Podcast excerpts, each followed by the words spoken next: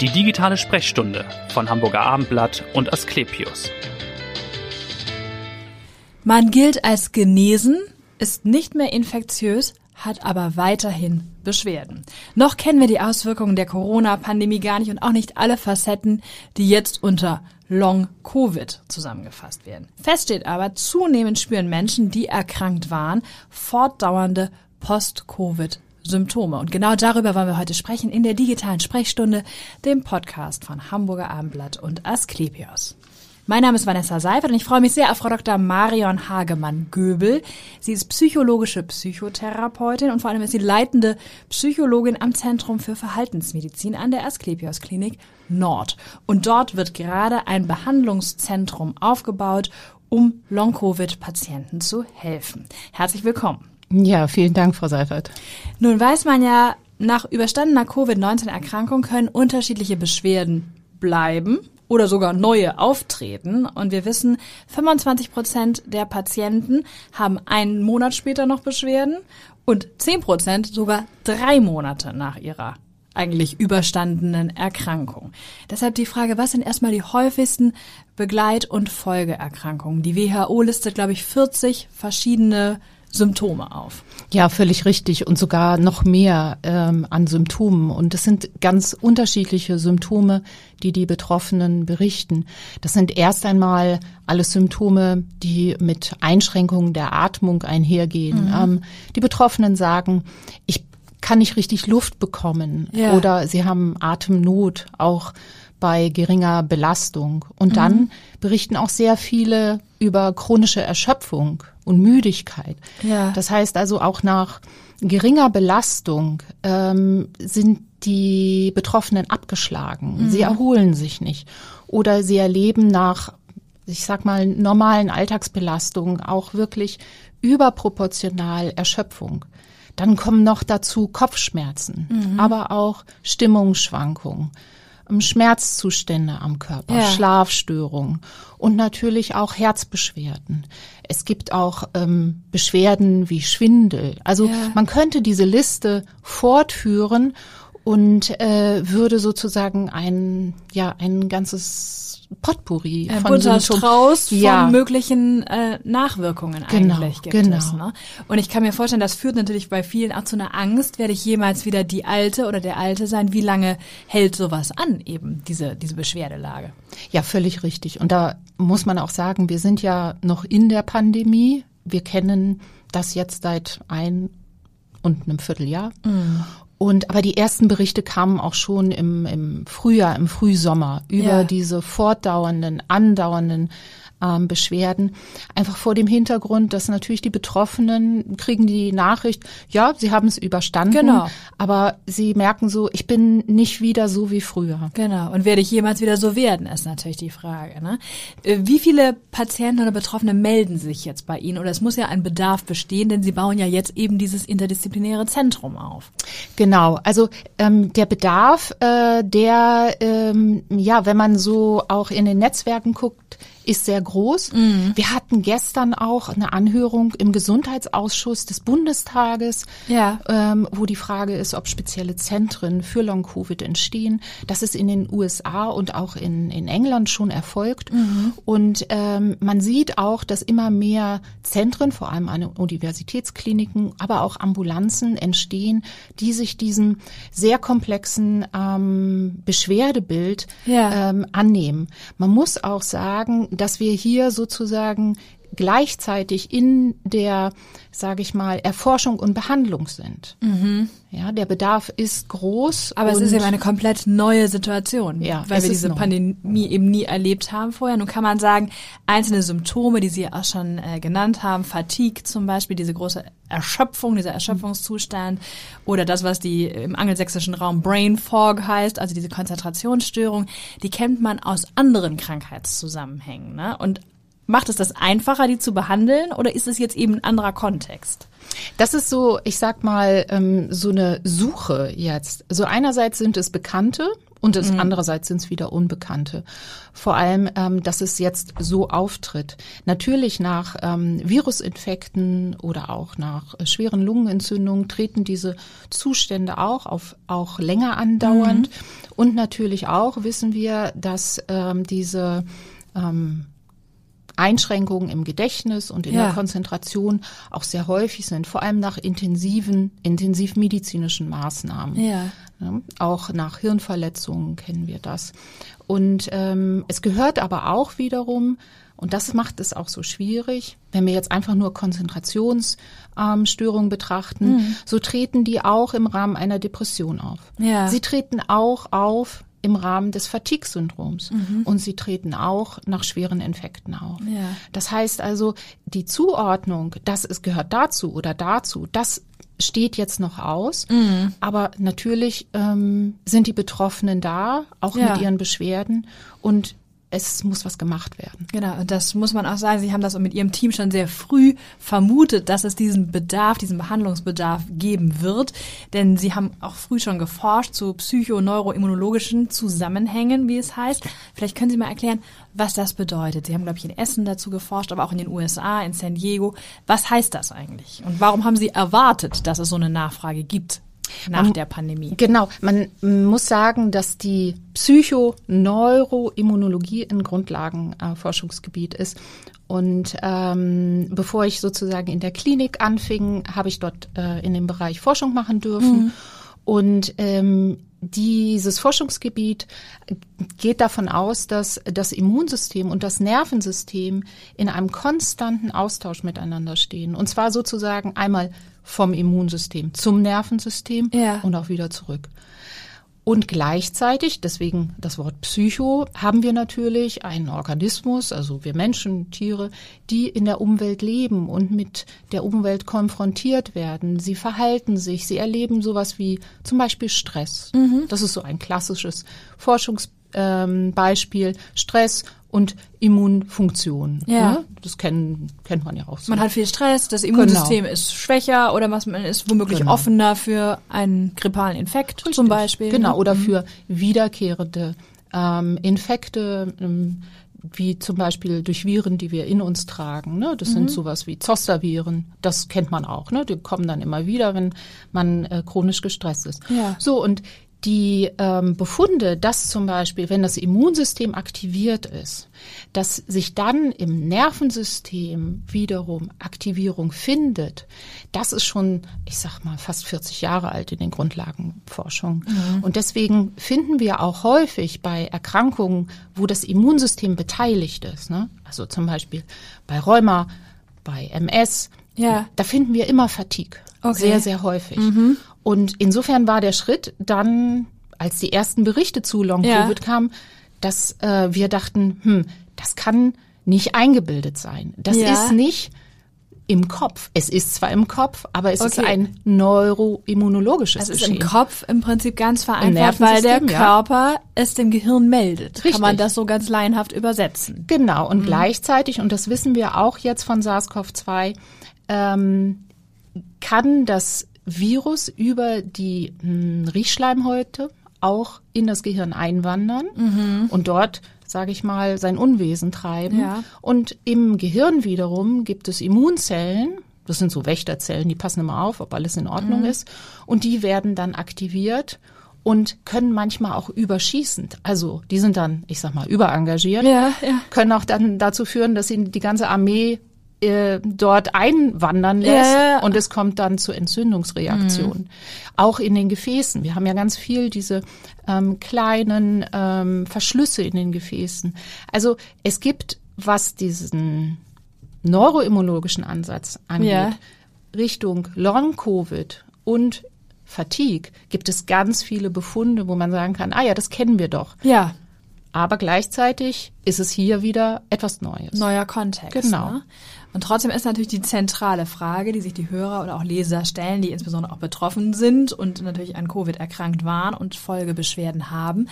Was kann man tun? Also wie kann man das therapieren, wenn man Fatigue zum Beispiel hat, dieses Erschöpfungssyndrom? Genau, es hängt so ein bisschen davon ab, was für ein ähm, was für einen Hauptschwerpunkt an Symptomen man hat. Mhm. Wir sagen da immer Syndrome zu. Also hat man eher die Atembeschwerden, Ja. äh, dann ist es natürlich auch erstmal wichtig, so etwas wie Atemtherapie, ähm, das immer in Rücksprache mit dem Facharzt, Ja. Mhm. Fachärztin natürlich zu machen. Ähm, hier werden die Hausärzte, Hausärztinnen die ersten Anlaufstellen, um dann auch das Ganze so ein bisschen zu koordinieren. Weil Ja. das ist eigentlich auch das, die Schwierigkeit für die Betroffenen. Keiner kann das, also wir brauchen Koordinierende. Wo bin ich eigentlich richtig, Wo ist bin ja ich die richtig, Frage. Ne? genau. Zu welchem Facharzt Richtig. gehört das jetzt? Und deswegen haben Sie ja auch gesagt, wir machen das interdisziplinär. Richtig. Ne? Genau, und ähm, so ähm, ist es natürlich auch wichtig, ähm, die Organsysteme, die beteiligt sind, auch erstmal abzuklären und auszuschließen. Ne? Aber wenn wir jetzt direkt schon bei Behandlung sind, ne, da ähm, ist es sehr wichtig ähm, zu gucken und davon profitieren die Patienten auch, ne? wieder Atemtechniken, weil durch die ähm, Erkrankung vielleicht auch, wenn man, ähm, ich sag mal, im Krankenhaus war, dann kann sich ganz leicht so eine Fehlatmung auch Ja. ein, ähm, einstellen. Das ist einmal wichtig. Wenn wir jetzt Fatigue betrachten, dann ähm, ist es häufig für die Patienten, ich sag mal auch mal so ein bisschen frustrierend, dass man es nicht auftrainieren kann. Ja, genau. Ja, also das, was wir, sagen wir mal, so vom, vom Sport kennen, Ja. ne? also immer wieder ein bisschen steigern, sondern hier geht es vielmehr darum, ganz bewusst auch auf den Körper und die Energie, die man zur Verfügung hat, zu hören Mhm. und dann so eine Art, ich sag mal, ähm, Energiemanagement zu machen. Ja. Das heißt also eher mehr Pausen machen, nicht zu sehr über die Grenze gehen. Und wenn man mal einen guten Tag hat, dann nicht, sag ich mal, sich über das Maß Ja. äh, verausgaben, weil viele haben dann im Nachgang die nächsten Tage, dass sie wirklich sagen, Ja, ich, ich liege im Bett. Aber das wird natürlich wahrscheinlich schwierig sein in der Praxis. Das ist so ein Lernprozess. Man wird Genau. ja, wenn man sich gut fühlt, nicht automatisch eine Bremse spüren und sagen, ich nehme mich zurück, sondern ich mache bis zum Limit und habe dann wahrscheinlich das Learning in den Tagen danach, dass es mir schlecht geht, sodass ich vielleicht beim nächsten Mal merke, mir die Kräfte einzuteilen. Also Ja, völlig richtig, weil die Versuchung ist ja da. Genau. Ne? Und ähm, das ist auch äh, sehr wichtig. Und gleichzeitig auch zu gucken, ähm, bewegen ja, belasten weniger. Und hier ist es, glaube ich, auch sehr wichtig, dass ähm, das auch im, mit, mit der äh, Physiotherapie, Ja. mit der Reha-Medizin, wo auch immer die Patienten angebunden waren, eng abzustimmen ist. das wäre die Frage, kann ich Ja. das überhaupt alleine schaffen oder muss ich da schon fachlich im Grunde angeleitet werden, auch das dann zu lernen? Also sicherlich ist es notwendig, um äh, zum Beispiel auch die kardiologischen Komplikationen auszuschließen. Mhm. Ja, also es ist natürlich auch kann durchaus sein, äh, dass durch eine mh, Herzmuskelentzündung diese an, eingeschränkte Belastbarkeit da ist. Wir brauchen erstmal das, ich sag mal, Go. Ne, Mhm, Das organisch, soweit Okay. das in Ordnung ist. dass es in einem bestimmten Maß oder Mhm. wenn sozusagen Schäden da sind, in welcher Form sozusagen äh, etwas gemacht werden kann. Und dann haben wir aber auch natürlich den Bereich ähm, der Einschränkungen der Konzentration und des Gedächtnisses. Genau.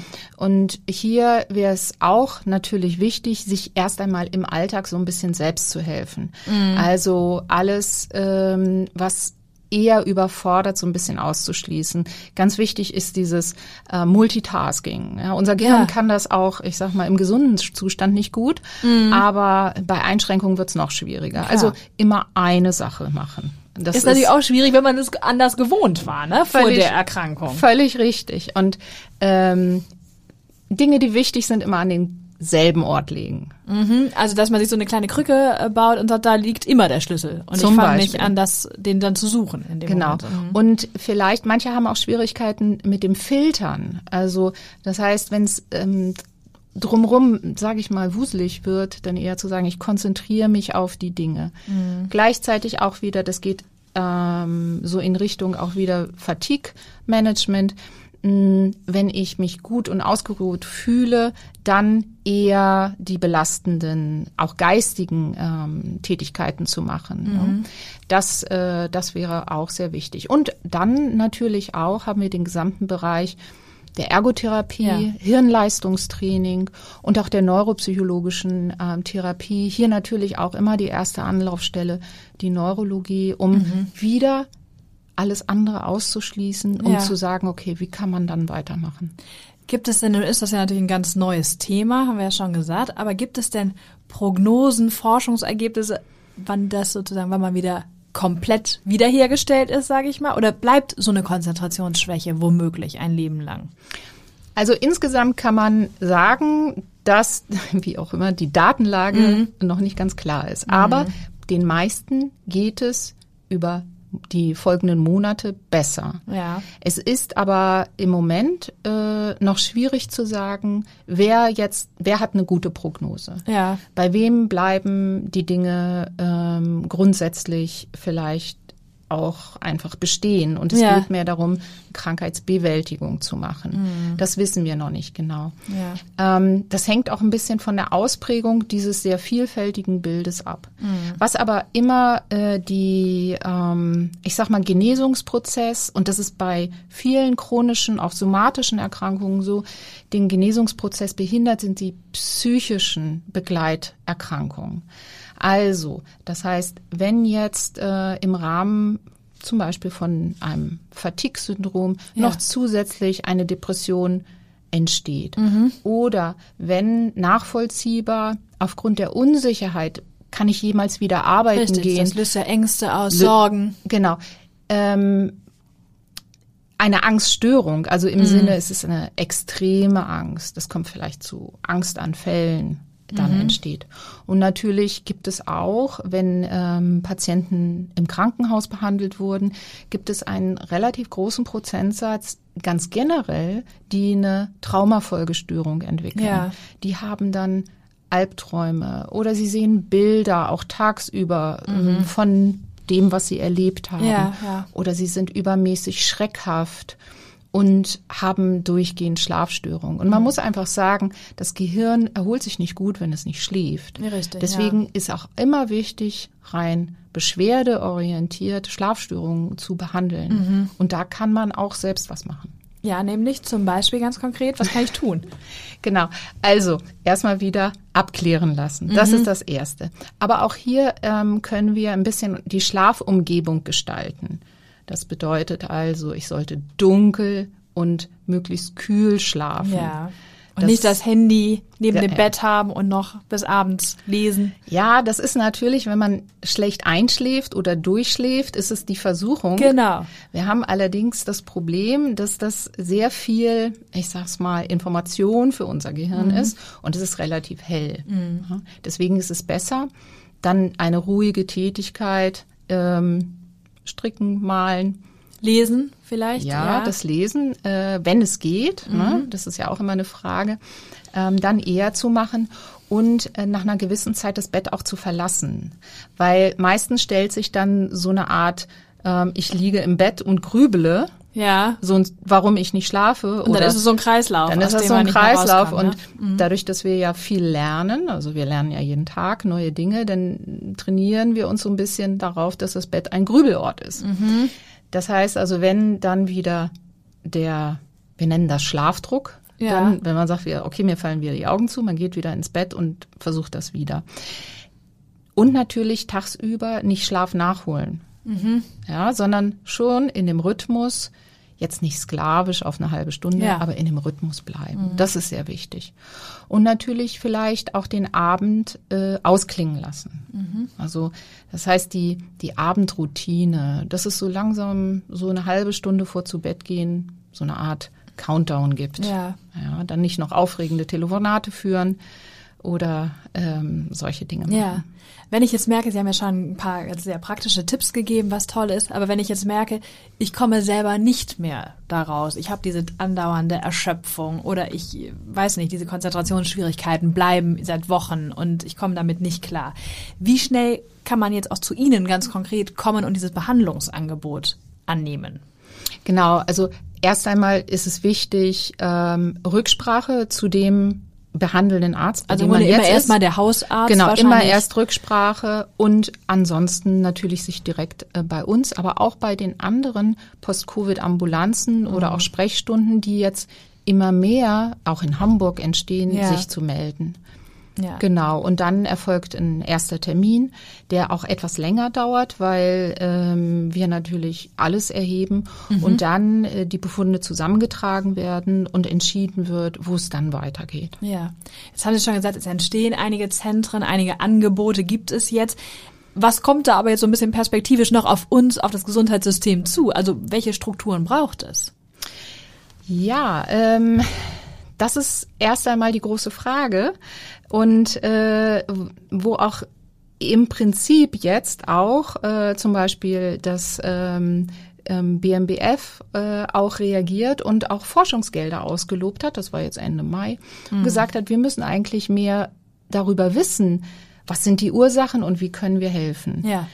Ähm, aber letzten Endes mh, sind die Beschwerden der Patienten ja da. Das ja, heißt, genau. sie suchen ja jetzt schon Hilfe. Richtig. Das heißt, wir müssen beginnen, den Patienten auch die Unterstützung zu geben. Mhm. Trotzdem, dass die Versorgungsstrukturen eigentlich so interdisziplinär vor allem im ambulanten Bereich, gar nicht ausgelegt sind. Ja, das heißt, wenn Sie sagen interdisziplinär, wen braucht man konkret im Grunde bei der Behandlung? Genau. Post-Covid. Ähm, also, ähm, man braucht natürlich die Lungenfachärztinnen, mhm. äh, die Kardiologie, die Neurologie.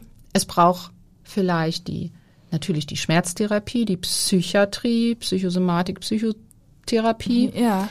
Reha-Medizin, Physiotherapie, Ist also schon sehr personalintensiv, wenn man das jetzt sieht. genau, Grunde, ne? völlig klar. Ne? Und, und ähm, das ist das auf jeden Fall und dass die Patienten gemeinsam gesehen werden. Nur wie viel intensiver wäre es, wenn die ähm, Betroffenen, ich sag mal, von A nach B laufen im Gesundheitssystem. Mm. Und das ist bei vielen sehr komplexen Erkrankungen so. Ja. Zumal und ähm, dann vielleicht für die Patienten auch häufig der Eindruck entsteht, naja, das bilde ich mir nur ein. Genau, das ist ja auch fatal. Das, das darf man nicht, also es ist ja nicht äh, eine ne Einbildung, ein Einbildungsschmerz oder äh, es ist ja faktisch da. Genau, wir können es vielleicht nicht messen, mhm. also oder mh, hm, noch nicht messen. Ja, ja. So und deswegen ist es auch ähm, schwierig dann zu sagen, ja, das ist sozusagen der der psychische Rest, nur weil wir etwas nicht nicht sehen. Ja. Also immer und das ist halt wichtig, wenn wir psychoneuroimmunologisch denken, es gehört alles zusammen mhm. und wir können es nicht einzeln ausklammern. Natürlich ähm, müssen wir in gewisser Weise in der Diagnostik so vorgehen. Trotzdem äh, ist es nicht sind die Beschwerden von diesen Betroffenen nicht eingebildet. Genau. Mhm. Und Sie haben im Vorgespräch gesagt, es gibt auch, glaube ich, in, in München oder in Bayern auch schon Strukturen für Kinder, weil man auch da sieht, da gibt es ja auch Post-Covid Symptome, ne, die nochmal gesondert beobachtet werden. Ja, völlig klar. Und wir haben natürlich auch die Reha-Kliniken, mhm. ähm, wo die Patienten dann stationär, wenn sie ähm, zum Beispiel auch ähm, im Krankenhaus behandelt wurden oder schwere Verläufe haben, dann behandelt werden. Das muss natürlich für Kinder völlig anders aussehen. Ja, ja. Also wir können ja nicht die Kinder mit den Erwachsenen zusammentun. Keine kleinen Erwachsenen, ja. Richtig. Und äh, die brauchen natürlich für ihre Beschwerden dann angepasste ähm, Behandlungsmaßnahmen. Ja. Vielleicht jetzt zum Schluss nochmal zu Ihnen persönlich. Warum sind Sie Psychologin geworden? Warum haben Sie diesen Fachbereich gewählt? Ähm, ich glaube, ich habe mich immer für, für Verhalten interessiert. Ja. Also warum ähm, sind die Dinge so? Und ja. ich, ähm, genau, und insofern kam dann auch äh, die Psychotherapie dann hinzu, mhm. weil hier geht es ja auch, also äh, jeder Mensch ist äh, etwas ganz Besonderes, Individuelles und es ist auch immer wieder neu und äh, Patienten sind nie, nie gleich. Genau. Und das ist sehr spannend. Und gleichzeitig mh, aus dem äh, Forschungsbereich heraus kann man auch sagen, äh, dass äh, natürlich alles zusammengehört. Und mhm. gerade das äh, finde ich so spannend und versuchen wir auch in äh, der Asklepios Klinik Nord mit der Verhaltensmedizin ein bisschen umzusetzen. Ist dann so eine Pandemie rein beruflich betrachtet natürlich durchaus spannend für Sie, also so eine Ausnahmesituation natürlich. Äh, ja, also nicht beruflich. Also mhm. die Pandemie ist insofern besonders, als dass wir ja auch zusammen mit den Patienten auch in der Pandemie waren. Mhm. Ja, wir waren ja auch betroffen. Genau. Als private, berufliche mhm. Person. Mhm.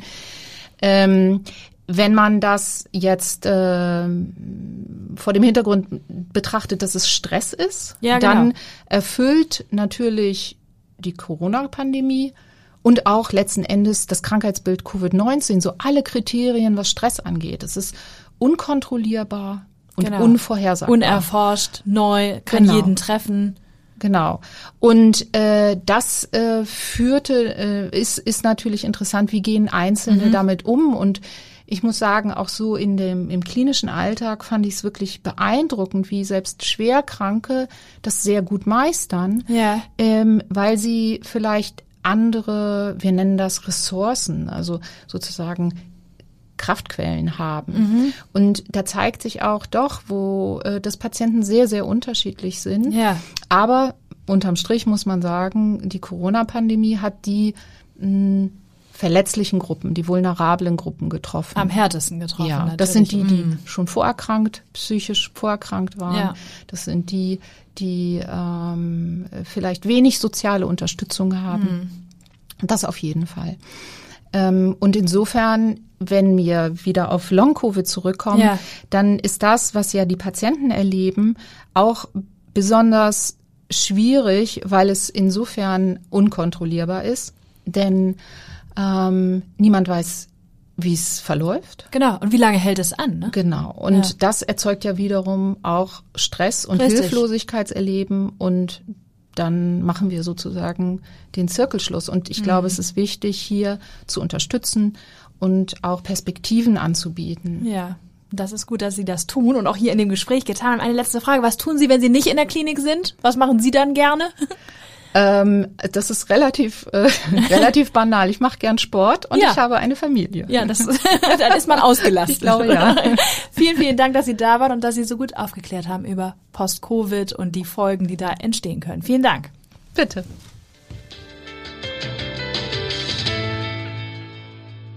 Weitere Podcasts vom Hamburger Abendblatt finden Sie auf abendblatt.de slash podcast.